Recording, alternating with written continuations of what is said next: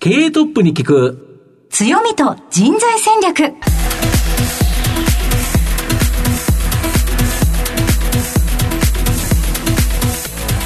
毎度相場の福の神こと藤本信之です。アシスタントの飯村美希です経営トップに聞く強みと人材戦略。この番組は相場の福の神藤本信之さんが注目企業の経営トップや人材戦略を担うキーパーソンをゲストにお迎えしてお送りします。企業を作るのはそこで働く人ということなんですがゲストには毎回事業戦略上独特の強みとその強みを生かすための人材戦略じっくりとお伺いしていきます。この後早速トップのご登場です。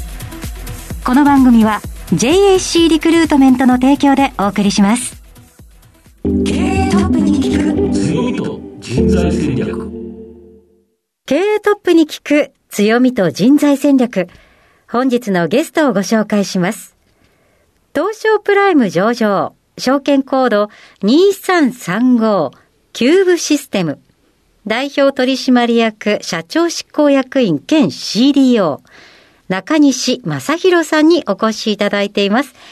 中西さん、本日どうぞよろしくお願いいたします。よろしくお願いします。よろしくお願いしますでは、早速ではありますが、キューブシステムの事業内容のご紹介をお願いいたします。えー当社キューブシステムはですね、あの、法人企業様向けに、あの、システムソリューションサービス、いわゆるシステム開発を行っている会社でございます。あの、いろいろなお客様にですね、サービスを提供するということで、様々な業種に対応させていただいているというところが特徴でございます。例えばですけども、まあ、銀行系で言いますと、まあ、インターネットバンキング関連の、まあ、スマホのアプリケーションとか、あるいはスーパーマーケットで言いますと、これはマーシャンダイジングシステムになりますけども、需要の予測であるとか、調達とか、在庫管理とか、この辺の領域についてのシステムの運用とか保守を行うというところが当社の仕事でございます。ありがとうございます。え後ほど事業内容についてはじっくりと伺っていきたいと思いますが、えまずはトップは企業にとって大切な人材であり強みでございます。トップのお人柄に迫らせていただきたいと思いますので、えーしばし質問にお付き合いどうぞよろしくお願いいたしはい、よます。ろしくお願いします。では、中西さん、生年月日を教えてください。西暦で言いますと1958年、昭和で言いますと昭和33年、えー11月6日の生まれになります。現在65歳になります。ご出身はどちらでしょうあか、私はですね、あの、和歌山県のですね、あの、みなべ町っていうところなんですけども、はいえみなべの南勾梅、梅の産地で有名なところでございます。はいはい。えーご自身では子供の頃はどのようなお子さんだったと思いますか？あの、もともとはあの、農家の文系ですので、あの、兼業農家ですので、まあ、あの、梅をですね、お手伝いすることもまあまあ、ございました。ただ、あの、まあ、両親ともですね、あの、学校の先生、小学校の教諭でしたので、はい家にはあの、おばあちゃんがいてですね、私はずっとおばあちゃんに育てていただいた、えまあ、そういう、こう、おばあちゃん子です。はいはい。そんなご両親の背中を見られて、またおばあ様とお暮らしになられて、えーどのような印象でしたでしょうか？あの、私は、あの、私のおばあちゃんがですね、はい朝から晩までずっと働いててですね、大変だったんだと思いますけど、何かこう別に愚痴をこぼしてるわけじゃなくてあ、朝起きたら必ずおばあちゃんがいるし、ご飯を、まあ、用意していただいて、で、日中は、あの、おばあさんはですね、おばあちゃんはですね、あの、和裁の教室をやってましたので、で、まあ、お昼、夜、まあ、学校から帰ってくると、まあ、おばあちゃんがいて、まあ、夜のご飯とか、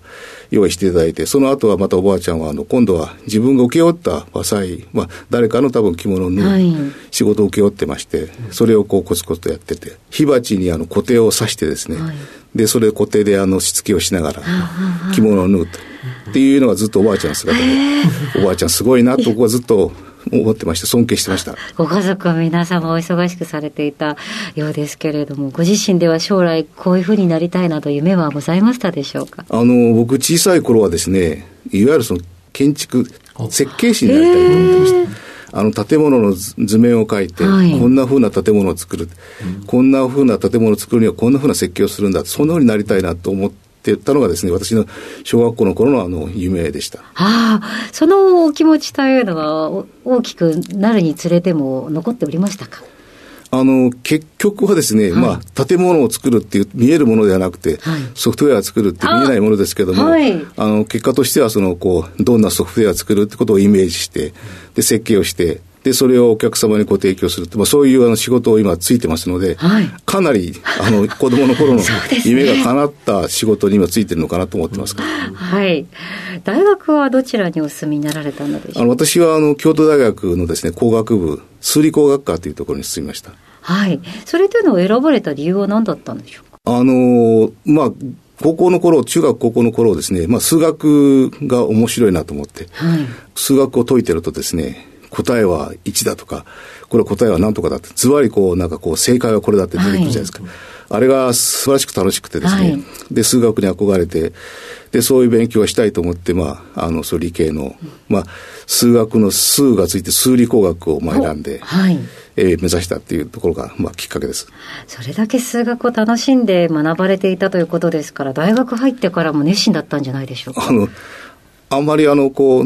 別に大学の先生が悪いわけじゃなくて、はい、大学も悪いわけではありませんけど、実は大学に入った瞬間ですね、はい、勉強がちょっとつまらなくなっ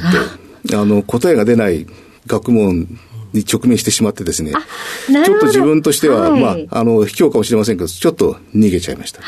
で、違うところで大学をしっかりと、えー、生きていこうと思ってですね、私はもっぱら、あの、まあ、えー、琵琶湖に通ってました。私、あの、大学の頃はカヌー部に所属してましたので、はい、あの、カヌーの競技は、あの、まあ、京都方面ですと、あの、琵琶湖にですね、あの、カヌーの競技場がありまして、そこにあの、まあ、帝湖って船を置いてある場所がありますので、そこに通って練習をするというのがまあ日課でした。大会とかもあるんですか？大会あります。はい。どれぐらいの規模感の大会になるんであの、関西の大学の、まあ、関西インカレですから、関西の大学が参加する大会、はい、それとまあ全国の、まあ、えー、インカレがあります。それから、あの、ちょうどあの、私が在学中にあの、琵琶湖国体が開催されましたので、はい、琵琶湖国体には、あの、まあ、幸いにもですね、私は和歌山県代表で出させていただいて、あの、琵琶湖国体にあの、カヌー競技であの、参加させていただきました。もう、では本当に大学生時代はカヌーの選手でいらっしゃったっていう印象ですね。まあ、あの、そこにかけてましたね。はい、そうでしたか。その後、社会人のスタートはどちらを選ばれたのでしょうか？あの、私は最最初というか、私はですね、入社しましたのは野村コンピューターシステムという会社です。はい、あの、野村コンピューターシステムは、あの、88年に野村総合研究所と合併しまして、まあ、現在の野村総合研究所の、まあ、始まりになります。で、野村総合研究所でずっと長年、まあ、勤務しておりまして、あの、現在のキューブシステムには、えー、2018年の11月に、あの野村総合研究所を、まあ、一応定年で退職しました後、えー、まあ、キューブシステム社員として入りました。はい。えー、野村総合研究所ではどのようなお仕事をご担当されていたのでしょうか？あの、最初はですね、あの、野村グループのお仕事、システム開発の仕事が中心でした。その後、えー、金融系、公共系やりましたし、一時期あの人事部にも所属しておりましたし、その後は産業系のシステム。それから私はあの、ちょっとまあ、あの、他の人と違うなと思うのはですね、仙台のお客様の対応であるとか、名古屋のお客様の対応であるとか、割とあの、それぞれその地域に直接行かせていただいて、はい、何年間かずっとそちらで暮らしながらですね、あの、お客様の対応させていただいたというのがございます。ありがとうございます。えさて、現在までたどり着いてまいりました。えー、ぜひですね、社員の皆様の前でされたご挨拶などがございましたら、教えていただきたいのですが。あの、私はやっぱり社員の皆さんにですね、話したときにですね、まあ、ぜひあの、この言葉を大事にしてやってほしいなと思った言葉がございます。あの、それはですね、あの、コミュニケーションミューチャルリスペクトっていう言葉です。はい、あの、言葉の通りですけど、コミュニケーションは人と会話をする。で、ミューチャルリスペクトっていうのは、ミューチャルお互いに、あの、尊敬し、敬意を持って、えー、接していきましょう。あの、いろんな複雑なこう関係性とかですね、いろんなことがある中でですね、お互いにやっぱりそのチームの中で、お互いに敬意を表しながらですね、相手の立場を尊重し合って、そしてそれを埋めるのはやっぱりこう積極的なその会話、コミュニケーションなので、あの、そういうこうミューチャルリスペクトの精神でコミュニケーションを活発にして、で、チームとしていい仕事しようよと。まあ、こういうふうに思ったので、あの、コミュニケーションミューチャルリスペクト、この言葉を大事にしてやっていこうという話を、まあ、最初に社員にしました。ずっとあの言っているので皆さんあのこう、もう耳痛子かもしれませんけども、あの私はとても好きな言葉ですし、こういうこうやっぱりチームで仕事をする以上はですね、やっぱりいろんなあの特徴がある人たちが集まってくるので、うん、えー、そのチームを生かすためにやっぱりこういう気持ちが大事かなと思って言ってます。はい、ありがとうございます。えー、さて、中西さんの人となり皆さんにはどのように伝わりましたでしょうかこの後は組織の強みと人材戦略に迫ります。経営トップに聞く強みと人材戦略今日のゲストは東証プライム上場証券コード2335キューブシステム代表取締役社長執行役員兼 CDO 中西正弘さんです。まあ、御社は金融、流通、通信のですね、基幹システムの構築に強みを持つ、まあ、システムインテグレーターということなんですけど、もうちょっとこのあたり、詳しく説明いただいてよろしいでしょうか？はい。当社はですね、あの、主に仕事はですね、うん、あの、いわゆる大手 SIR 様、あの、野村総研様、富士通様とですね、うん、ご一緒に仕事をする機会が非常に多ございます。はい、で、えー、そちらの会社様がですね、うん、積極的にビジネスを展開されている、まあ、金融分野、流通分野、そして通信分野、えー、この中核となる事業にですね、我々も参画させていただいていると、うん、えー、そういうこともございまして、まあ、あのこういう分野については特に強く対応させていただいています。うん、ただあの、他の業種業態にもですね、幅広くケアをいただいてますので、うん、えー、当社のまあ一つの強みとしましては、幅広い業種業態で、いろんなシステムの、えー、ノウハウ、業務の経験をさせていただいている、積み上げていると。いうのが特徴としてあるというふうに言えると思います。で昨年ですね、最も今、御社おっしゃられた大きいお客さんであったですね、野村総研さん、まあ、ここが筆頭株主になったんですけど、このいわゆる資本業務提携の狙いというのはどういうものでしょうか？あのちょうど1年ほど前、12月、うん、昨年の12月ですね、うん、あの野村総研様と、はい、えー、資本業務提携を結ばさせていただきました。うん。あの、野村総研様のですね、成長戦略を、えー、聞かせていただいてですね、コアの事業を強化しながら、えー、DX 事業を展開する、グローバルに展開すると、こういうお考えで、今後成長を、えー、目指されていると。で、そういう考えを聞いたときにですね、実は当社も、うん、あの、事業を伸ばすときにですね、うん、野村総研様のコア事業について、積極的にあの当社対応できるんじゃないかと。うん。あるいは DX 事業についてご一緒に、あの新しい技術を使いながら成長できるんじゃないかと、まあ、こんなふうに思いました。そして提携にあたってはですね、当社は生産力をしっかりとつけようと。で野村総研さんはまさに社会の課題を解決する、えー、切り口を先駆けとしてやられると。まあ、こういうこう組み合わせでですね、双方にとって、えー、成長が期待できる、まあ、こういう関係ができるじゃないかと。いうことで、あの、従来もあの、大変大きな取引をさせていただいたんですけども、うん、それ以上もう一歩踏み込んでですね、あの、関係性を持ってですね、うん、お互いに成長を果たそうと、まあ、こんなことを狙いとしまして、提供いたしました。なるほど。で、御社の、えー、社名、キューブシステム。はい、まあ、ここにですね、込められた思いがあるそうなんですけど、はい、どういう思い込められてるんですか？あの、キューブシステムはですね、はい、キューブっていう言葉を分解しますと、頭の CU、これはあのカスタマーの意味でございます。はいはいはい、カスタマー、お客様、はい、あの、当社はですね、お客様の事業、うん、お客様の事業を成功に導くために、うん、あの、IT サービス、システムソリューションサービスをご提供できるように努力していきたいと。お客様の事業に貢献していきたいと。こういう思いが一つございます。はい、それから B はですね、ブレイン、まあ、知力、知見、こういうことですけども、あの、システムの仕事はですね、非常に地味なコツコツとした仕事でもありますし、非常に新しい技術に触れることも多いですし、そこではですね、技術に対する知見とか、あるいは業務に対する理解とかですね、様々なこう、まあ、高い、えー、能力が求められると。で、これしっかりと答えていかなきゃいけないと。いうことで、このブレイン、えー、知見はですね、大事にしていきたいと。まあ、こういうことでございます。そして最後の E はですね、まあ、イモーション、イモーショナル、イモーションですけども、いわゆるその、えー、仕事をする以上はですね、お客様に感動を与えられるようないい,、いい仕事をしたい。そして、実際仕事に携わっている当社の社員もですね、で成し遂げたことに対するその、まあ、感動なり、達成感をですね、味わっていきたいと。まあ、こういう、こう、意欲を持った仕事で、やっぱり望んでいきたいという思いがございます。ですので、この、まあ、キューブに込めた思いは、えー、カスタマー、そして brain、そして emotion。この3つをですね、含めて、えー、キューブシステムというふうに表現したいということでですね、こういう名前にしております。すごくいい名前ですよね。ありがとうございます。そうですよね。で今後は、御社、自社開発のサービスや、この AI 技術、これを活用したサービス、まあ、こういうのをやっぱり拡充していくって感じですか？はいあの従来はですね、先ほどお話をしましたように、うん、大手 SIR 様のですね、えー、元でですね、自宅型の開発をするということが非常に多ございました。うん、えー、これはこれで非常にこれ重要な経験としてですね、引き続き、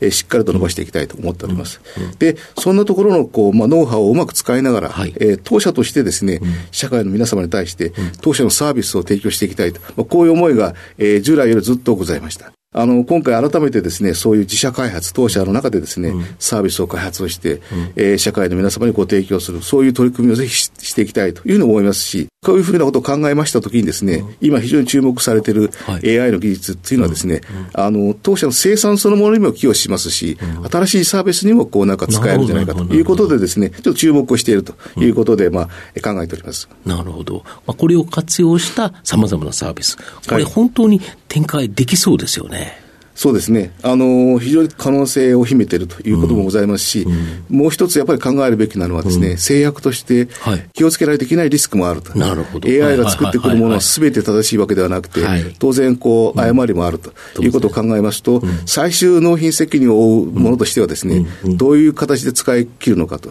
どういうあの制約のもとにあのこれを使うのかと。いうことは少ししっかりと考えてやっていく必要があるかなと思ってます。で、そんなキューブシステムを支えてるっていうのは、やはり人の力、人材ということだと思うんですけど、はい御社グループで何人おられるんですか？グループ会社としまして、全体であの894名になります。なるほど、1000名弱と。国内で754名、はい、海外で140名になります。なるほど、はい、ざっくりと、えー、どれぐらいの人数の方がどんな部署で、えー、部門ごとの比率みたいなものを教えていただけますでしょうか？そうですね、あのまあ、国内ではですねあの本社系では679名、そして北海道に子会社がございます、うん、えー、こちらで75名です、うんうん、えー、そしてあの海外はですね、はい、上海に、はい、えー、現地法人がございまして、ここは26名、うん。うん、そしてベトナムのホーチミンに、これも現地法人がございまして、ここは114名。あの、ベトナムの技術者は非常にこう積極的にですね、うん、えー、成長意欲、能力向上意欲があって、期待できますので、うん、現在はベトナム、ホーチミンはですね、うん、技術者層を厚くするという取り組みで進めてございます。今後ですね、やっていきたいとか、ここを伸ばしたい、そういう事業ございますか？従来ずっとあの、SIR 様のですね、自宅ビジネスをやっておりましたので、これはこれでしっかりと伸ばしていくということですけども、その中ではですね、やはりこう引き続きですね、様々な業種業態のですね、取り組みにやっぱり、はい、えー、ぜひチャレンジしていきたいと。これはあの、昨今、あの、いろんな業種業態のお客様がですね、いわゆる定義された業種業態だけではなくて、さまざまな業態を超えた、ね、え広がっていますので、あの、逆に言えそこは私たちにとってはチャンスかなと思ってまして、あの、いろんな業種業態のその業務ノウハウがあるということをチャンスにしていきたいと思いますので、そういう機会をぜひこの SIR 方さんとのビジネスでは伸ばしたいと思います。そしてそういうことができますと、今度は当社が独自にですね、直接お客様に向き合ってですね、サービスを提供するというところもですね、できればチャレンジしていきたいというふうな思いを持っております。その人っていうのは、はい、まあ、どこから来てもらわなきゃいけないとい。うことだと思うんですけど、一、つは新卒採用、一、つは経験者採用、まあ、どちらかになるかと思うんですけど、例えば今年の4月って何人ぐらい入社された、新卒で何人ぐらい入社されたえー、今年のですね、新卒採用はですね、うん、今期は66名採用させていただきました。うんうん、えー、理系文系で言いますと、ほぼ半々です。はい、半々なんですあの、コンピューター IT 系ですので、情報系の学科が多いかっていうご質問もよくあるんですけれども、うん。うん、もちろん情報系の学生も取りますけれども、うん、あの文化系の学生も約半数ぐらい取ります、文化系の学生の方でも、実際に、まあ、プログラムを作ったり、はい、まあ、この IT 技術者になる人もいるっていうことですか、えー、全員なってあ全員なってはい。はい、はあ。の少しあの当社のことでご紹介しますとですね、採用もそうですけれども、育成についてはやっぱりしっかりと考えさせていただいてまして、あの若年の2年目から7年目ぐらいの若い技術者層についてはですね、うん、体系的に網羅的にあのいろんな技術要素のですね、うん、勉強ができるような研修メニューを用意して、うん、全員があのそれを受講するようにということで推進しております。ですので、あのまあ、文化系の、えー、出身であったとしてもですね、体系的にあのこう、まあ、技術を学んで、えー、そしてあとは現場で実機で、えー、お客様の業務に接しながらですね、えー、それを OJT 的に、えー、実践するということで、まあ、あの能力向上を果たすと、こんな考え方でございます。やっぱり人を育てるっていうところが、やっぱり強みがあると。そうですね、そうありたいと思ってます、はい、なるほど、あと、まあ、中途入社もこれ、あるかと思うんですけど、はい、経験者採用ってどれぐらいされてるもんなんですか？あの中途採用はですね、うん、今期は大体30名ぐらいですけども、うん、ここのところあの、この IT 技術者のです、ね、流動性が非常に高くてですね、うんまあ、取り合いになっちゃってますよ、ね、あの経験者の方もですね、もちろん来ていただくんですけども、未経験の方も結構な数、あの応募していただいてます。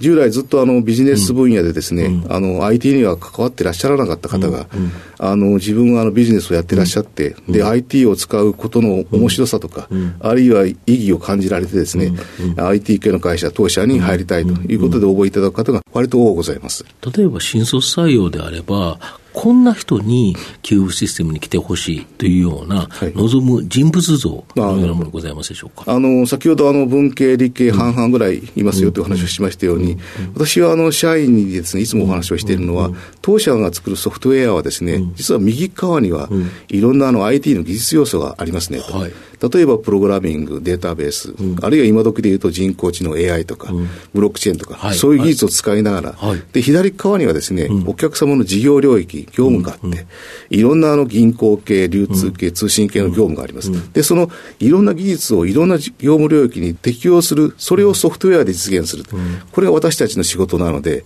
求める人材はですね、技術に長けている人間、業務事業に長けている人間、両方が揃っている人間がいいでいいよねなので文化系の方は、実は事業とか経済とか経営とか学んできたんですよね。だったら当社で IT 学んでくださいよ。そうすると両方揃います。あるいは理系の方たちについては、論理的な思考とか IT に近いとか数学とか学んできたんですよね。だったら当社に入って一緒にお客様の事業とか業務を学んで、え両方を手に入れてソフトウェアはいいソフトウェア作りましょうと。こういう思考なのでですね、割と求めるところはその両方、いずれは両方しっかりと用意しましょうと。なるほど。まあ、これが両方学生の時にできてる方ってなかなかいや、それはなかなか難しいと思いますので。でね。はい、両方と思ったら難しいですので、あとはご本人が意欲を持って、うん、えー、そういうことをやりたいんだと、うん。うん、あるいはそういうことを作って、ソフトウェア作って、うん、えー、お客様に貢献したいとか、ソフトウェア作って、社会の役に立つことをしたいと、そういう意欲があれば、まあ、なおいいいいかなと思います。で、福利厚生で、御社、ユニークな取り組みがあるそうなんですそうですね。あの、当社はですね、福利厚生の制度で、ちょっとユニークなところでご紹介させていただきますとですね、はい、あの、当社はソフトウェア作る会社ですので、うんうん、実はあの、自社のサービスとしてですね、はい、スマイルシェアプロダクトっていうのを作りました。これシステム化されてるってことですか？しました。なるほど。あの、社内通貨をですね、はい、実はブロックチェーンの技術を使って作りました。これ、キューブコインと言ってます。キューブコイン、はい。で、キューブコインを管理、流通させるためにですね、うんうんあの、社内で、えー、例えば、こう、はい、えー、いろんなチャットのやり取りしたときに、うんうん、あるいは誰かに助けてもらったときに、うん、ありがとう、いいねっていうのを返します、うん。はい、そういうものをですね、コインに換算して管理、流通させるというところとか、うんで、そのコインを貯めた後ですね、使い道がないとやっぱりこう意味がないので。そうでね。なんか、もらったコインだけで、ね、で、そのコインを使う先としてですね、あの、これはスマイルレジっていう、まあ、レジを作って、これはあの、タブレットにあの、顔認証技術、これは AI ですけども、顔認証で、社員ですので必ず社員証に写真を撮ってますので、あの、顔認証で私がこの、あるお茶を買いましたということで、そのお茶の代金をですね、先ほどお話をしたキューブコインで生産すると。いうことをすると。ですので、えー、タブレットでそのものを買うときにはピースサインで、えー、買いました。で、えー、お茶の代金を、えーまあ、キューブコインで生産すると。まあ、こういう仕組みを作りました。で、社内だけだとまた面白くないので、外では使えないのかということでですね、街の中ではですね、デジタルギフトをサービスとしてやってらっしゃる会社さんがいらっしゃったので、そちらの会社様と連携をしまして、街中でコーヒーショップでコーヒー飲むとか、アイスクリーム屋さんでアイスクリームを買うとか、こういうことができるようにしました。なるほど。そう、キューブコインからデジタルギフトに変換して、ええ、で、そこのサービスとしての、えー、そういうのを使うと。はい、いいですよね。そしたらやっぱりあれですか、社内が、なんか、これをすると、なんか、みんなの関係性が良くなっていく。いや、そうですね、社内の関係性も良くなってい,、ると思いますし、例えばですね、あの、お子さんと一緒にアイスクリーム屋さんに行って、お父さんの会社の、えキューブコインでアイスクリーム買えちゃった。まあ、お父さんもちょっと、あの、こう、リスペクトね、リスペクトされると。やっぱり一番大事なのは家族だと思いますし。まあ、家族の前でいい格好できるっていうのはいいですよね。ねえー、なるほど。できれば私は、あの、うん、お父さんの会社っていい会社だろっていうふうに子供たちにこう、ね、社員が言ってくれてると一番嬉しいなと思います。これ社長は参加できるんですか？あ、できますよ。はい。あ、そうですか。はい。社長もやっぱりいいね欲しいって感じですか？あの、結構、そんなにもらえませんけども、あの、割と溜まってます。私は、まあ、ちょっとこれは個人的なあれで申し訳ないですけど、私はグミを買ったりします。グミ買うんですか？グミが好きなんで。何味が好きですか？僕は、あの、あの、グレープ味、ブドウの味が好きです。シンプルなグミがお好きでいらっしゃる。なるほど。あ、そうですか。このサービス自体がとっても、あの、なんか、広まりそうですけど、ね、やりたいっていうところこれは他でも外販って可能性ってあるんですか？あの、これはですね、実はあの、ブロックチェーンエクスポにですね、展示をさせていただいて、あの、まだまだ売れる商品ではないんですけども、私たちが考えた、あの、サービスなんですと。あの、実はコロナ禍の中でですね、みんながなかなかこう、コミュニケーションを取る機会がなくて、ね。コミュニケーションをどうやってこう、うまく形成して、相手にその自分の感謝の気持ちを伝えて、それがもうちょっとうまく流通すればですね、いいんじゃないのかなと思って作ったのがこれで、まあ、そういう問題意識を持って作ったのがこういうスマイルシェアプロダクトなんですと。で、こういうふうに使おうとしてるんです。まあ、こういうこう、作った背景とか、あれ使い方をですね、ご説明させていただくだけの展示だったので、いくらで売ってくれるんだっていうところについて実はあまりお答えできてない、できてないんですけども、まあ、もし仮にこう、とあるお客様がですね、一緒に使い方を考えたいんだと言われるんであれば、あの、えー、もちろんご協力はしますけれども、今すぐにあの、じゃあこれ何本で売ってくれるって言われてもですね、すいません、ちょっとまだそういう値付けができてないんですよ、と。いうふうに言わざるを得ないと。でもそれくらい魅力的な、あの社内の取り組みですよね。社内だけでなくて、社外でも使えるっていい。ですよね、やっぱり。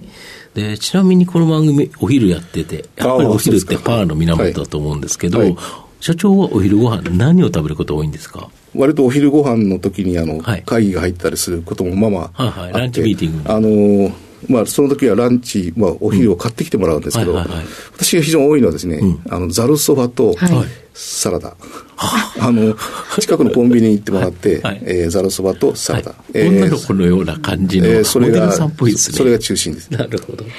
では藤本さん最後の質問をお願いいたします。社長の愛読書など何か一冊ですねリスナーの方に、本、書籍をですね、お勧めいただきたいんですが。あなるほど。あの、私はですね、うん、あの、ストーリーとしての競争戦略って、星野木さんの本ですけども、これが大変好きです。はい、中身ももちろんいいんですけども、タイトルとしてですね、うん、私はやっぱり戦略を語るときはですね、うん、ストーリーとして、物語として、私はこういうふうなことを考えて、こんなふうにしたい。だからこういうふうにするんです。このストーリーどうですか？こういうこう思いのこもったこの戦略がやっぱり本当の実効性があるし、意欲もかき立たせる、